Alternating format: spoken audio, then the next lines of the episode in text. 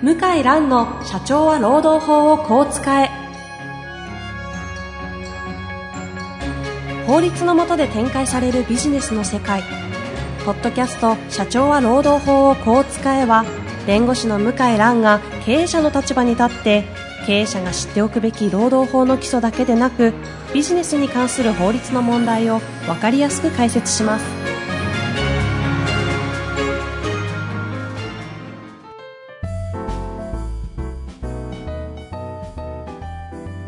こんにちは、遠藤和樹です。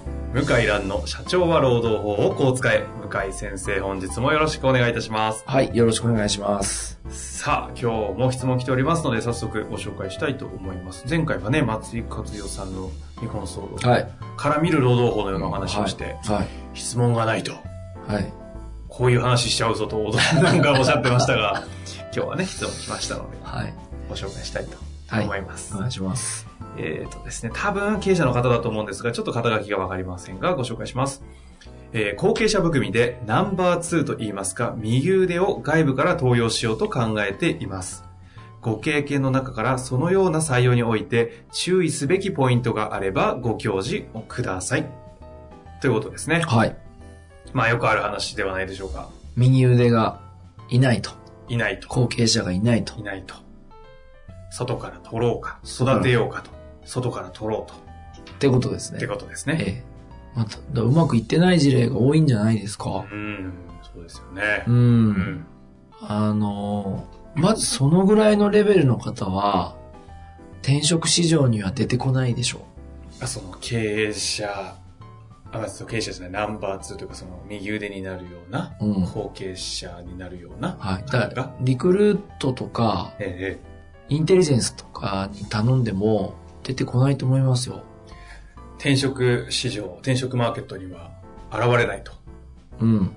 もちろん、うん、現れないと思い、特に中小企業の場合はうん現れないと思いますね。ええだまあ大企業とかで、例えば年収1億円とか保証して来てもらうとかね、ありますけど、うんそういうのはあり得るとは思います。ええヘッドファントのエージェントがついて、代理人がついて活動するなんてね、成り立つ業界じゃないですか。ええ年収1億なんて。うんそれは本当あり得ると思うんですけど、うん中小企業の後継者含みで幹部で来てほしいっていうのは、まず普通の人材紹介会社いらしてもいないですよね。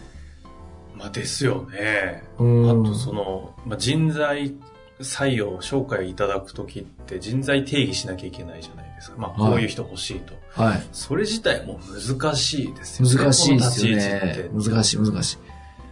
しかも後継者、含みってところがポイントで、うんならないかもしれないわけでしょ。そうですよね。だから、こう、曖昧なままだとやっぱり来ないですよね。転職者としてはね、もう後継者前提で来るはずですからね、含みと言われるとも。だから非常に難しくて、人材紹介会社にお願いしても、まあ、まず、難しいと思いますよね。高げ高学歴者の方がね、応募来たりするケース、最近あるんですよ。人手不足の時代でも。その中小のナンバー2とか。ナンバー2とか部長さんとかえ、えうんうん。大手企業出身者とかうん、うん。で、うまくいかないケースも結構多くて、まあ、まあ会社の規模が違う、社風が違うっていうのもあるんですけど、やっぱりなんで前の会社辞めたかっていうところに突き詰めると、うんうんで、なんで中小企業に応募しているかっていうことを冷静に考えると、うん。うんうんまあ、当たり前ですけど、ええ前の会社でうまくいかなかったとはいはい。いう理由が多いんじゃないかとう。ん。別にクビになったわけでもないでしょうけどうんね。うん。ですから、転職市場で探すのは難しい。僕なんかは探せないですよね。弁護士業界はまず難しいですよ。それは、えっと、向井先生的な方をってことですか？いや、あの、幹部として働いてもらえるっていうことをん、んうん転職市場で見つけるのは難しいですよ。うんなぜなら独立できるかあ、そういう方は。ら。うん。あそうですね。確かに。そうですねこっちが求めてる能力とか、ええセミナーできるとか、団体交渉できる、準備証明書ける。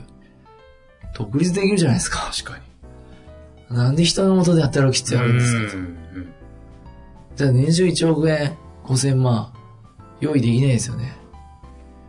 だからすごく難しい。前、うんあの、募集したことあるんですけど、やっぱりちょっと難しかったですね。まさにそういうポストの方をですか？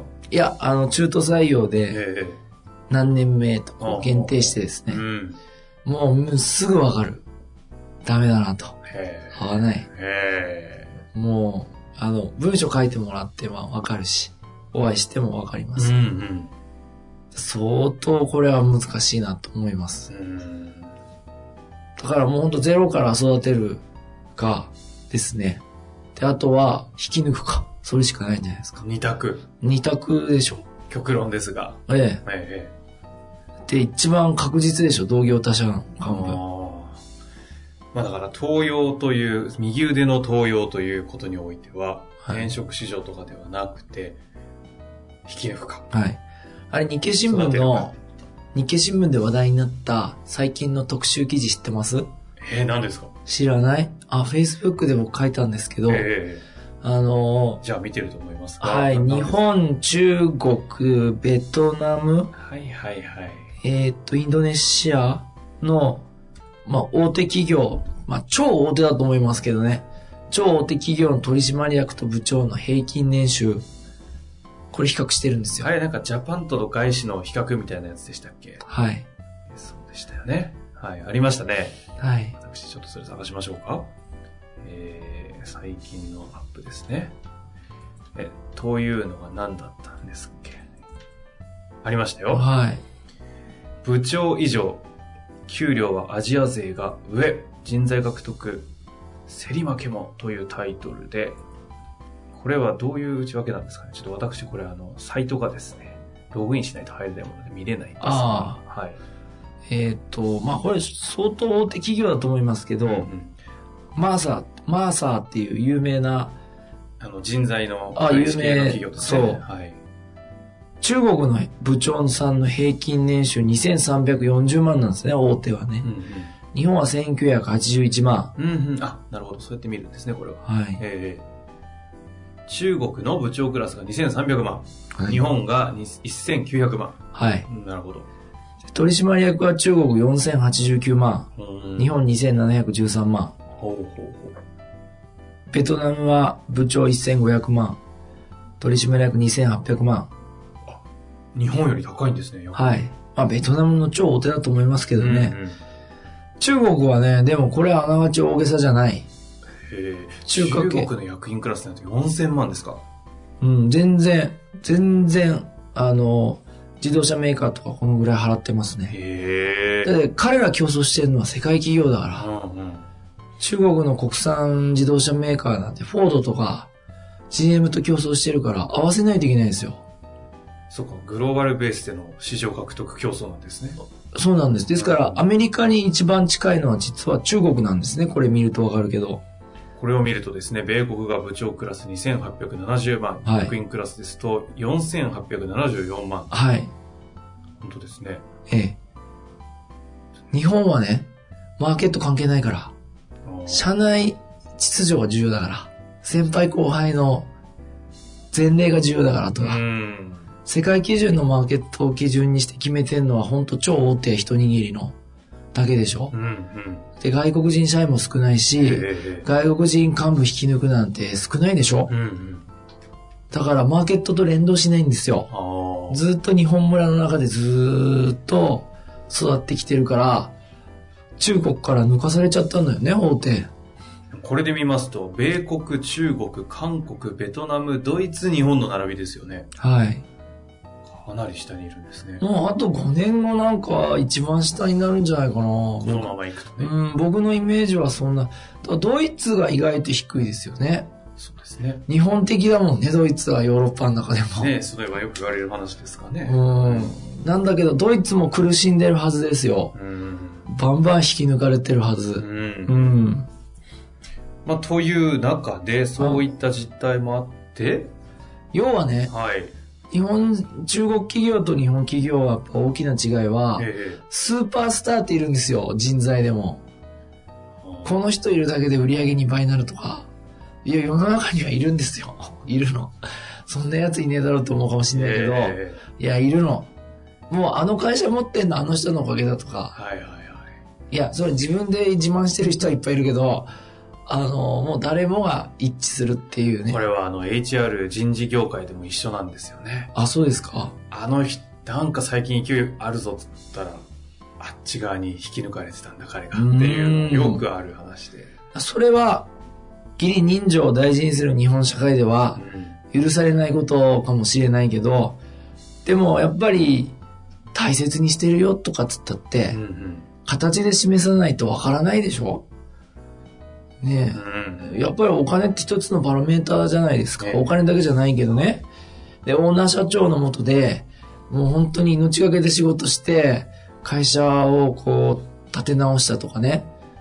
あの、もう大、もう本当一気に高収益企業の育てた、育てたみたいな人が、実はオーナー一族のもとで不遇の待遇を囲ってるなんて世の中にいっぱいあるの。えところがそういう人はいい、大体人格的にもいい人だから、裏切れないと思ってね、ずっといるわけですよ。そこを一本釣りするのがこれからですね。経営者は求められることですねー。とんでもない金額を。ふ普通の感覚からしたら、日本的感覚からするととんでもない金額とかね、はい。スコーンと抜いてくると。じゃあもうそれこそ1年2年かけて仲良くなって、え口説かないといけないでしょ。うんお金も含めて。うんそれ自分でやらないといけないですよね。だ待ってて、わ、リクルートからメール来ねえなとかって言うんじゃダメですよね。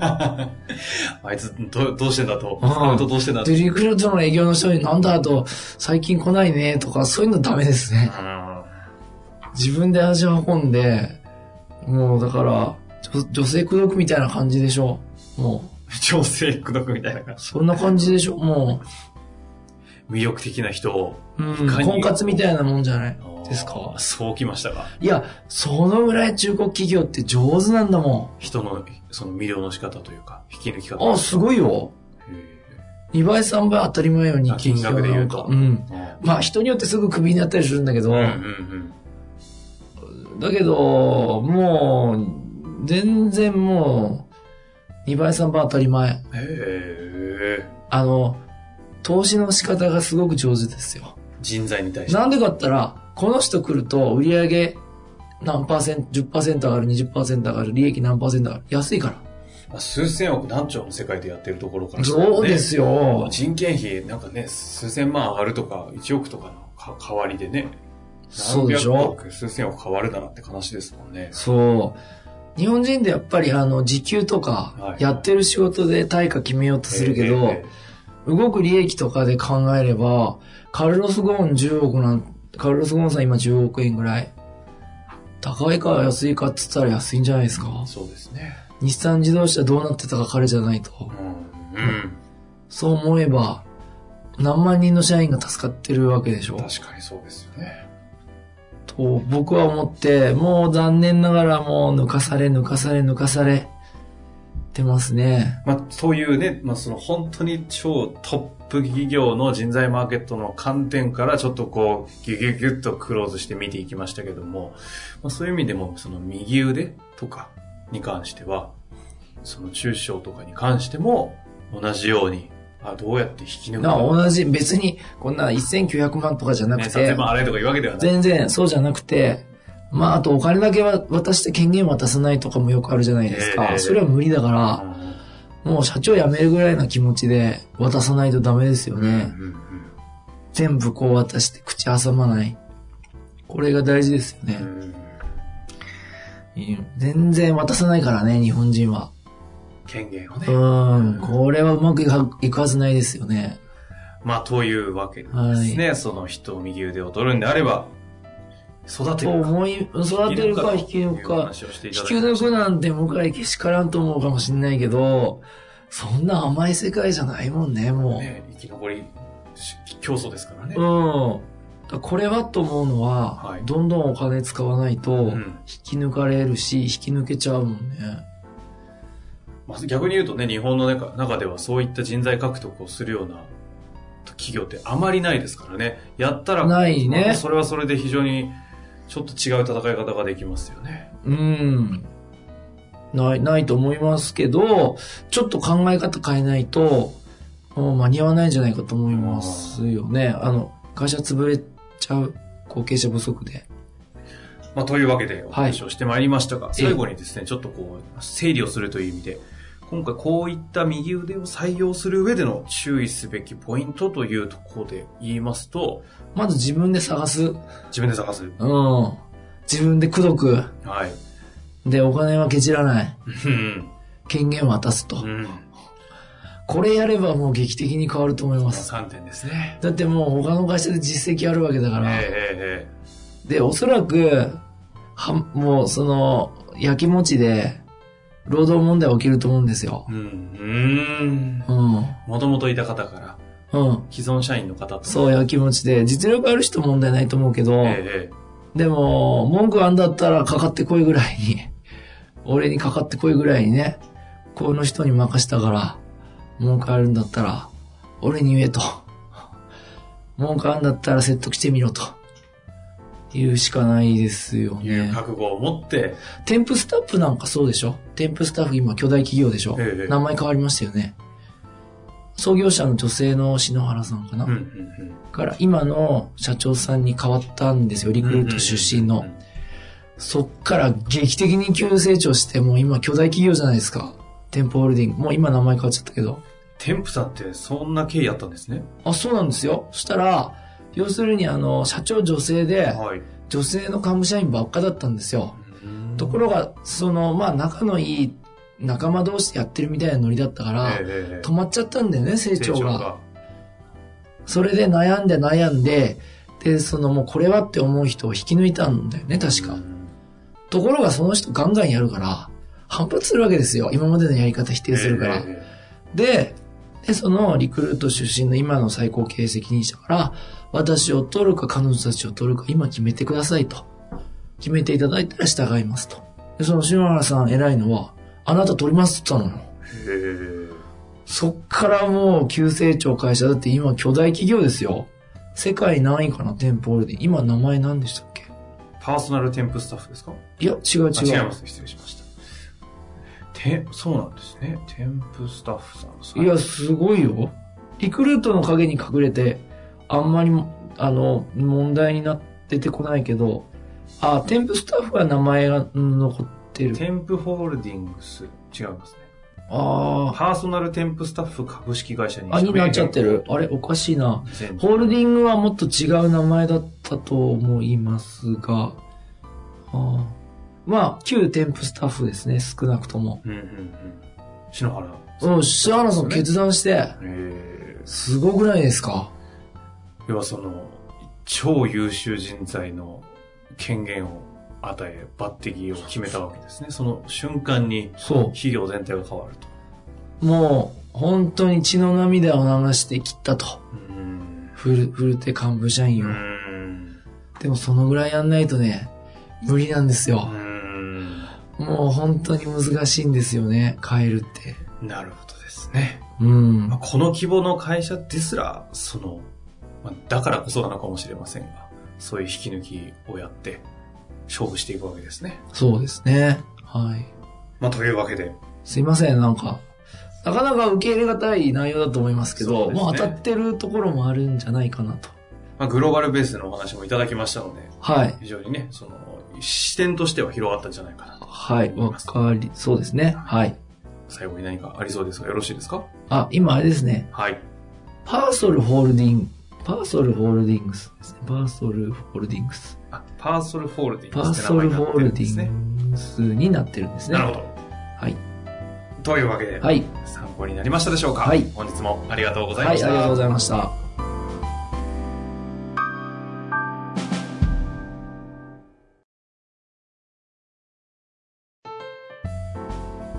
本日の番組はいかがでしたか？番組では向井蘭への質問を受け付けております。ウェブ検索で向井ロームネットと入力し、検索結果に出てくるオフィシャルウェブサイトにアクセス。その中のポッドキャストのバナーから質問フォームにご入力ください。たくさんのご応募お待ちしております。